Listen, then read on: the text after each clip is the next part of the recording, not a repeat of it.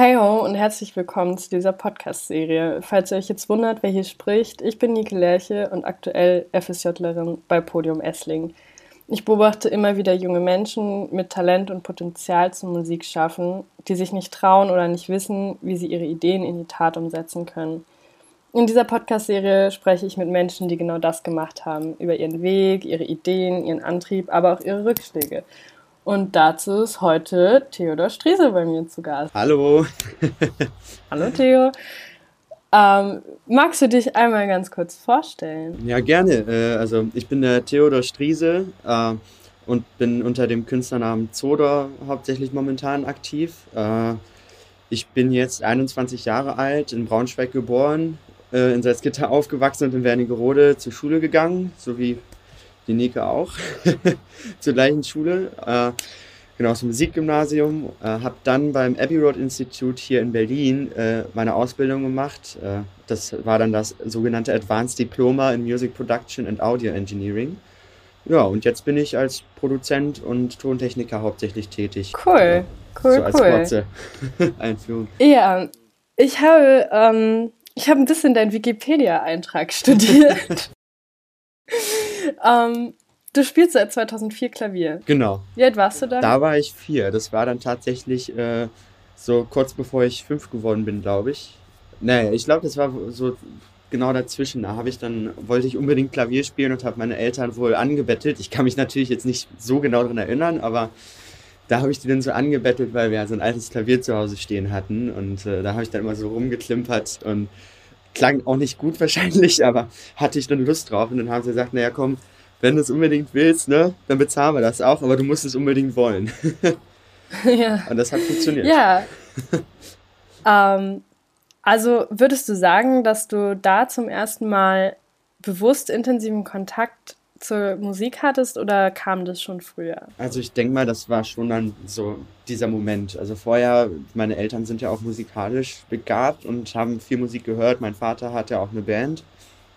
Äh, haben wir natürlich viel Musik gehört und das Interesse war dann dementsprechend schon immer da. Ich wurde auch so aufgezogen und äh, es gibt auch Geschichten im Kindergarten dann auch. Da habe ich dann anstatt mit den Bauklötzen was zu bauen, die ganze Zeit rumgespielt und dann haben die noch einen Psychologen geholt, weil die dachten, ich wäre komplett weg. Aber ja, also an sich war es dann doch das mit dem Klavier, wirklich mit vier, wo ich das erste Mal so einen intensiven Kontakt hatte, ja. Du spielst ja oder hast neben Klavier auch, soweit ich weiß, E-Bass, Violine. Mhm. Was hast du noch gelernt? Na, also Gesangsausbildung natürlich am, am Landesgymnasium für Musik, aber ansonsten, also ich habe ja mal mit Geige irgendwann angefangen, weil ich es ganz schön fand. Ich habe vorher sogar tatsächlich mal irgendwann mit Kontrabass anfangen wollen. Das war dann immer so, dass der Lehrer und ich, der hat sich rausgestellt, wir waren nicht gerade die besten Freunde dann irgendwie.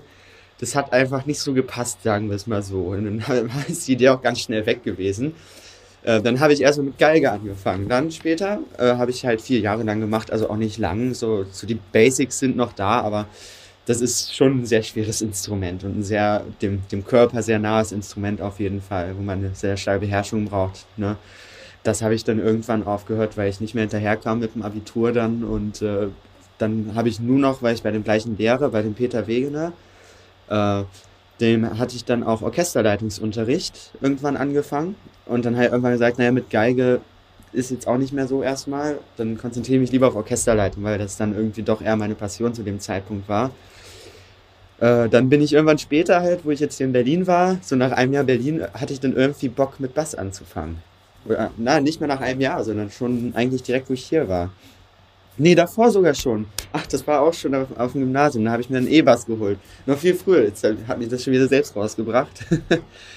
nee, äh, da habe ich mir dann den E-Bass irgendwie geholt und das autodidaktisch einfach gemacht. So ein paar Videos und so angeschaut und ein bisschen bei Leuten, die gut Bass spielen, mal nachgefragt. ja, also inzwischen spiele ich das auch nicht mehr und die Fingerkraft ist nicht mehr da, aber so ich würde es ich, ich wieder tun. so ab und zu sucht man sich dann mal so ein Instrument aus, was man gerade so ein bisschen mehr übt, weil so, so richtig aktiv spiele ich ja eigentlich nur noch Klavier momentan. Der Rest ist, sind gute Erfahrungswerte, die ich, also gute Erfahrungen, die ich in den Berufsalltag einbringen kann, die das, die, die Arbeit deutlich ja. leichter machen. Ja. Das glaube ich dir gerne. Ähm, also dein kann man schon sagen, dein Leben war eigentlich schon immer ziemlich geprägt von Musik. Schon. Ähm, würdest du sagen, für dich stand am Anfang so dieses Warum mache ich Musik oder einfach, einfach wirklich Musik machen? Also die Frage, warum?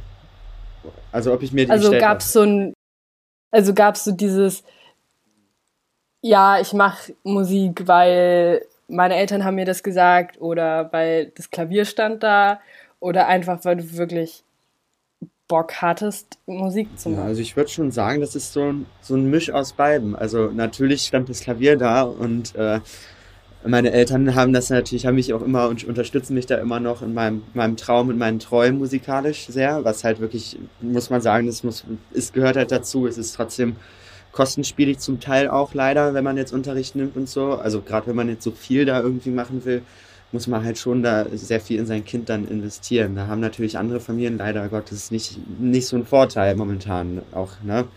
Also wenn man jetzt kein sehr gutes Einkommen hat, kann man halt dem Kind nicht so viel dann ermöglichen, leider in dem Bereich. Es gibt ja inzwischen zum Glück da auch Förderprogramme und so, das finde ich sehr gut, aber äh, ja, ich denke mal, es ist so ein Misch, weil ich hatte eigentlich dann einfach nur Bock, aber hätte ich diese Umstände auch so nicht gehabt, wäre es halt nicht möglich gewesen. Also, ja. Ja. Du bist jetzt ja quasi, nein, nicht nur quasi, du bist jetzt Producer. Genau, also das ist äh, das, womit ich hauptsächlich mein Einkommen auch mache und wo jetzt meine Leidenschaft ist, weil es auch ein durchaus kreativer Besuch, äh, Besuch, Beruf natürlich ist. Also jetzt neben dem Auflegen, neben dem DJen, was ich ja jetzt auch endlich äh, beruflich auch dann angehe und professioneller. Ähm, das sind jetzt so meine, mein, wo mein Augenmerk hauptsächlich drauf ist. Ja. Und ordnest du dich da einem bestimmten Genre zu oder ähm, bist du da eher so frei Schnauze unterwegs? Also das ist auch eine interessante Frage auf jeden Fall. Also natürlich äh, gibt es viele Leute, die sich da sehr stark an ein Genre finden. Das ist bei mir zum Teil auch so. Ich bin hauptsächlich im Minimal. Viele würden auch sagen jetzt äh, rumänischer Minimal. Das ist einfach so, wie die den Sound beschreiben, weil die Herkunft halt einfach aus Rumänien dann kommt von diesem von dieser Klangästhetik. Darauf habe ich mich schon jetzt ziemlich fixiert. Da habe ich mich jetzt drin gefunden mit meinem Hauptprojekt. Da liegt irgendwie gerade mein Herz in der in dem Genre so ein bisschen und in der Szene auch. Da gehört ja dann nicht nur das Musikalische dazu, sondern auch die Leute, nicht nur die Kollegen, sondern auch das Publikum ist natürlich jeweils ein anderes, äh, je nachdem, in welcher Szene man unterwegs ist. Und da fühle ich mich dort einfach sehr wohl und äh, unter Gleichgesinnten auch, musikalisch sowie menschlich.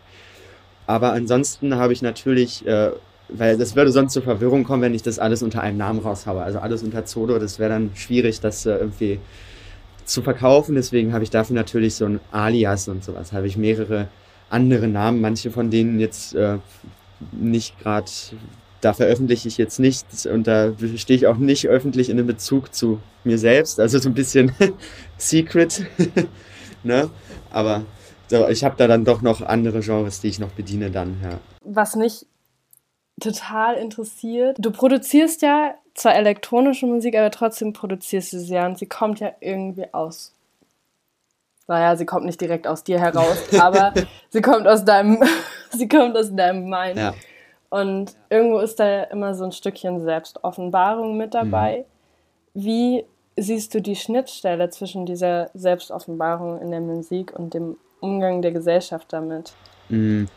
Ja, also es ist auch eine interessante Frage. Wie da, das, das ist alles gar nicht so einfach zu beantworten. Also ich denke mal, also ja, natürlich diese Schnittstelle also man bringt ja wirklich äh, mit jedem Werk, was man anfertigt, äh, so ist das, so hat es auch einer meiner Kompositionslehrer damals immer gesagt. Also der hat dann auch gerne mal, also jetzt nur sinnbildlich, der hätte schon gerne ab und zu mal so die Blätter von einigen Schülern zerrissen und geschrien, das bist nicht du, du Arsch, nach dem Motto. äh, das, man muss immer, man soll sich selbst damit preisgeben. Das ist ein sehr intimes und sehr äh, schwierig, es ist auch sehr schwierig für viele, äh, sich so zu offenbaren, weil man wirklich sehr viel über seine Musik preisgibt, sehr, sehr viel über seine Seele und sehr viel auch über, sein, über seinen Kopf, äh, wie man denkt, irgendwo damit äh, preisgibt. Und äh, man hat eine sehr innige Beziehung zu so einem Werk, wenn man das wirklich so angeht und äh, sich da nur versucht, selbst drin zu verwirklichen, anstatt sich selbst darzustellen. Das ist ja auch wieder der Unterschied, ob man dann versucht, so, ich mache jetzt so eine Musik, weil ich irgendwie finde, die Leute da sind cool und ich will auch so sein, ist dann was anderes, als ich mache die Musik wirklich, um mich selbst da zu präsentieren mit. Das ist dann eine ganz andere Bindung. Dann ist es natürlich schade, wie es da momentan von der Gesellschaft wieder mit umgegangen wird, wenn ich mir das anschaue mit äh, äh Spotify etc. pp, mit äh, dieser Konsumgesellschaft, die da halt momentan so im Aufblühen ist. Ähm, dass man es einfach nur, die Songs sollen am besten auch alle nur kurz sein, weil man swipet ja eh nur durch oder so, ne? Meine, die Künstler kriegen das Geld nicht. Es ist halt wirklich kein Geld, so, ne? Also kaum Geld, davon kann man kaum leben eigentlich. Äh, wobei es früher mit einer Schallplatte was ganz anderes war. Ne? Da hat man auch, wenn man selbst eine kauft, einen Bezug dazu. Ne? Man hat was Festes in der Hand, man erinnert sich, wann hat man es warum gekauft, man hat einen emotionalen und persönlichen Bezug dazu. Und das ist natürlich viel schöner und praktischer und man hört die Musik auch ganz anders und intensiver. Das ist natürlich dann momentan ein Problem, aber zum Glück sehe ich da, also in meiner Szene sind die meisten Vinyl only, kann man schon so sagen. Also der Trend geht aber, glaube ich, auch allgemein langsam wieder zurück. Das finde ich ganz schön. Also bin ich mal einfach gespannt und äh, hoffe, dass das gerade resoniert, was von den Künstlern an Aufrufen gerade überall kommt. Das finde ich, find ich unglaublich interessant, weil ich habe letztens von Arte diese Dokumentation über Spotify gesehen. Ähm, weiß nicht, ob du sie auch gesehen hast, wo es halt gerade darum ging, dass eigentlich kleine KünstlerInnen überhaupt nichts an Spotify ja. verdienen. Also sowas von gar mhm. nichts. Mhm. Und ähm,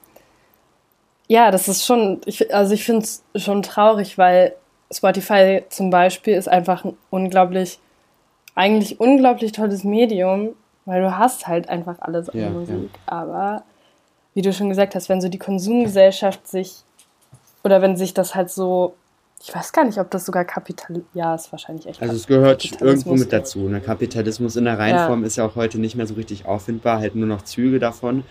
Aber es stimmt schon, das ist, es kommt, glaube ich, auf jeden Fall daher irgendwo. Also anders kann ich mir ja. das auch nicht vorstellen.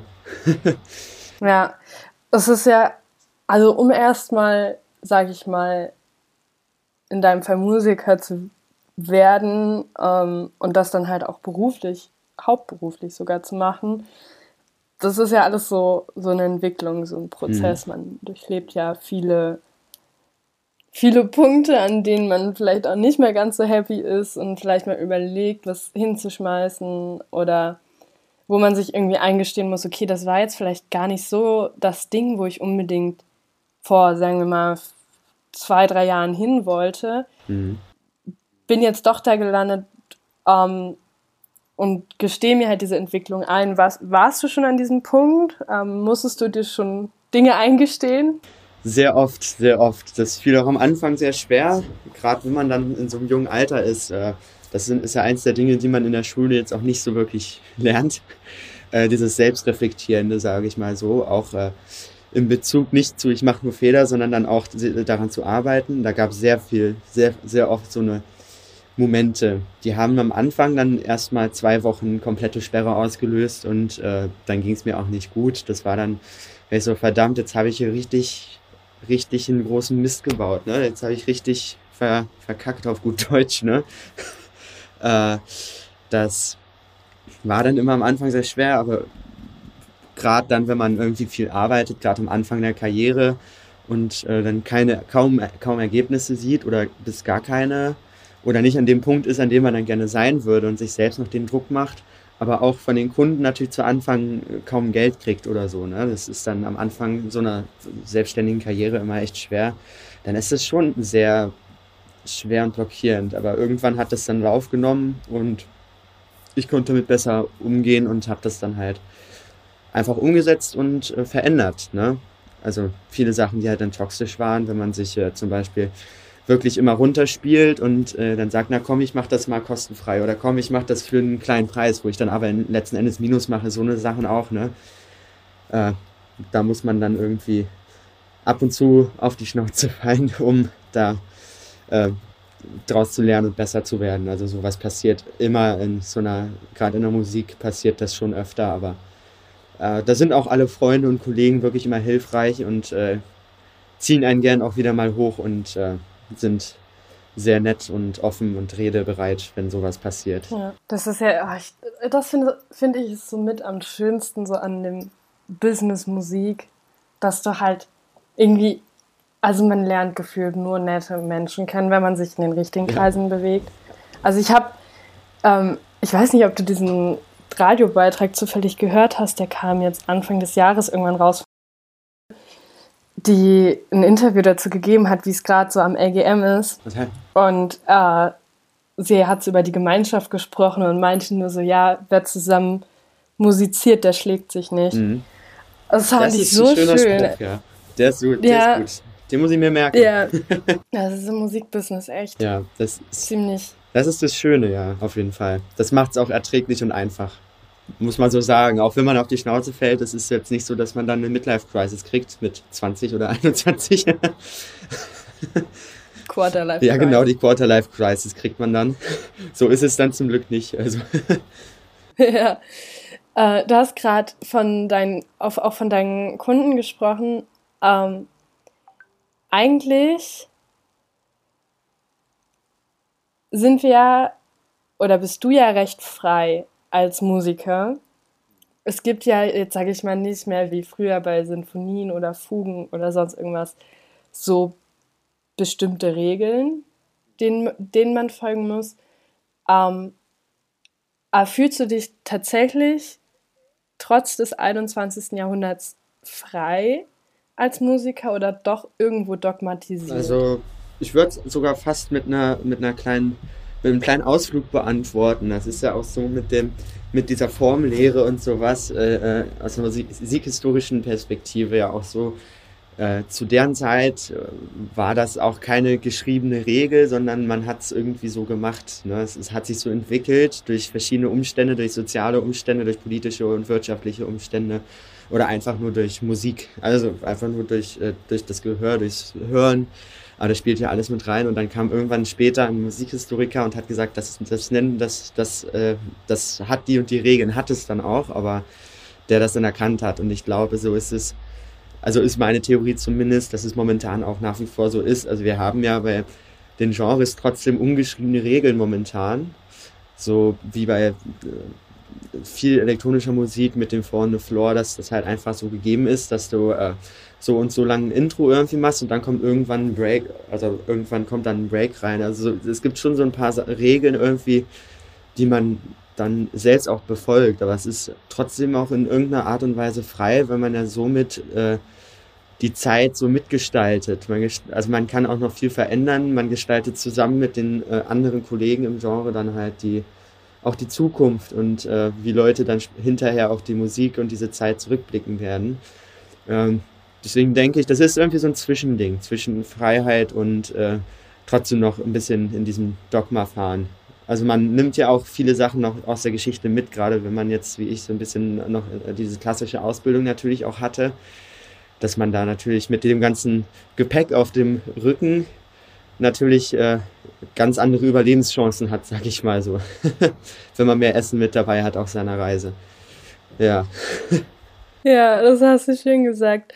Ähm, ja, ich finde es find total cool, weil ich, ich finde es total stark, wenn man so eine Sicht haben kann. Also ich versuche mir das auch immer wieder zu sagen. Und wenn es auch, sag ich mal, um politische Dinge geht, so, also sowohl musikalisch, aber auch politisch, gesellschaftlich, denke ich mir immer, hey, wir sind. Es klingt zwar doof und es ist immer so ein ausgeleierter Spruch, aber Rom wurde auch nicht an einem Tag erbaut ja. und es ist alles irgendwie ein Prozess. Und wer, wenn nicht wir, ist dafür zuständig, den zu begleiten und den zu formen. Mhm. Also Eben. von daher glaube ich da an das Beste in Auf jeden Fall. Wir sind ja keine Politiker. Um, ähm, ich, ich wollte Corona eigentlich tatsächlich nicht so erwähnen, aber vor allem jetzt, es gab ja jetzt vor allem im ersten Lockdown auch viel von United Restream und so ähm, viele DJs und DJs, die quasi das Streaming als neues Format des Konzerts aufgenommen haben. Was, was denkst du, wie sich das in den nächsten Jahrzehnten noch weiterentwickeln wird? So generell das Format Konzert oder auch die Musik? Das ist eine sehr interessante Frage auch und die ist natürlich auch wieder sehr schwer zu beantworten.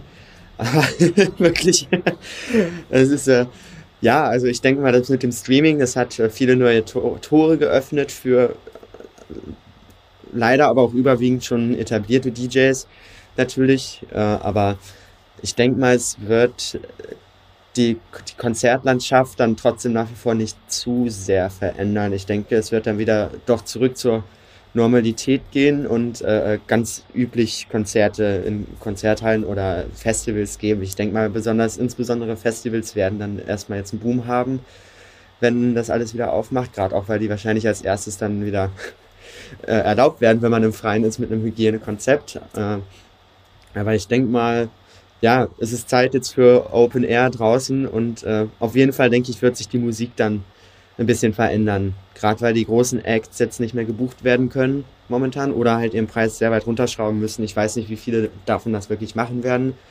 Aber jetzt sehe ich schon bei vielen Bookern und so, dass die Zeit dort trotzdem schon auch da ist jetzt für den Underground quasi, sage ich mal, äh, ein bisschen mehr äh, Präsenz zu zeigen und zu kriegen. Ich denke mal, da wird sich einiges verändern. Gerade weil besonders in der Techno-Szene viele Leute jetzt zu Hause jetzt auch nicht so die Lust hatten, auf groß Clubmusik zu hören.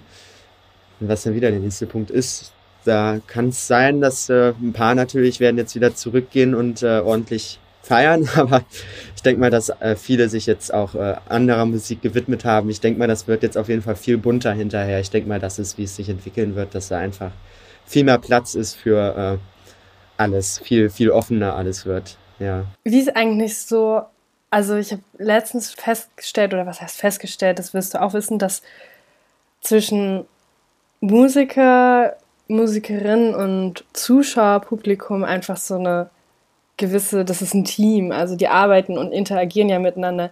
Wie ist das bei, ja, bei DJs? Ja. Also ist es auch so, weil bei einem Chor, sage ich jetzt mal, ist es ja, du singst was und Oma in der zweiten Reihe fängt an zu heulen Opa in der dritten Reihe macht Standing Ovation.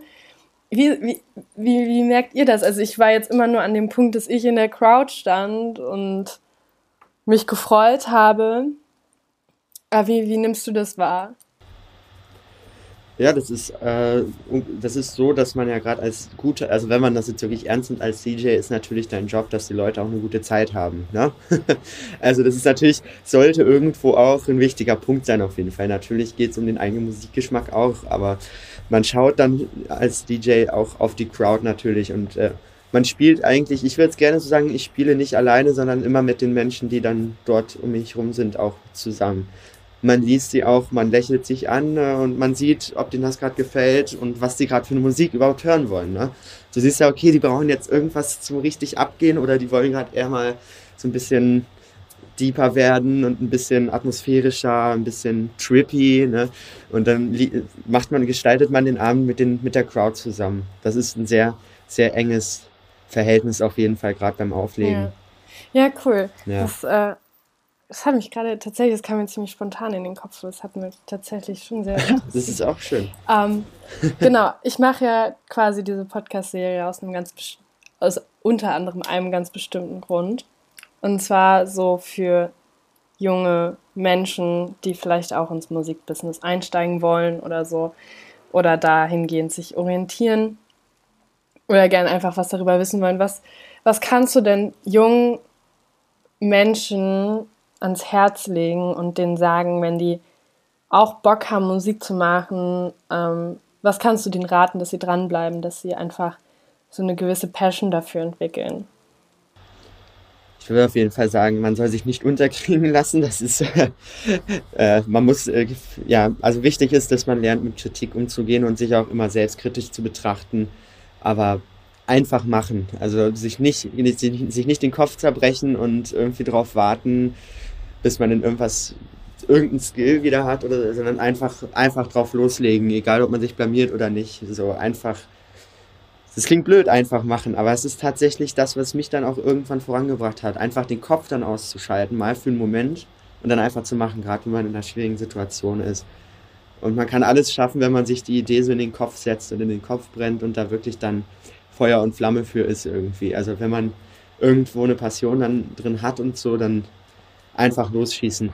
Und was richtig schön ist irgendwie zu hören, bei der letzten Frage sagt ihr einfach alle drei das Gleiche. Also das, ja? die Gesprächsverläufe sind komplett unterschiedlich und total interessant auf jede Art und Weise. Aber wenn ich dann frage, ja, was gebt ihr Menschen an, an die Hand, ist es immer, ja, einfach machen. Einfach machen. Wenn ihr Bock habt, einfach machen, Spaß haben ja. und drauf loslegen. Genau, genau. Einfach Spaß haben und sich nichts von irgendwem sagen lassen. Einfach dann machen. Das ist, das ist es, genau. Mega. Ja, so lernt man auch. Das ist cool, dass das alle auch so, so, das habe ich, kann ich mir sogar gut vorstellen. Vielen Dank für das Gespräch. Das war sehr interessant. Ich habe zu danken. Vielen Dank auch an euch fürs Zuhören. Ich hoffe, die Folge hat euch gefallen und vielleicht hören wir uns morgen zur letzten Folge. Ciao, Kakao.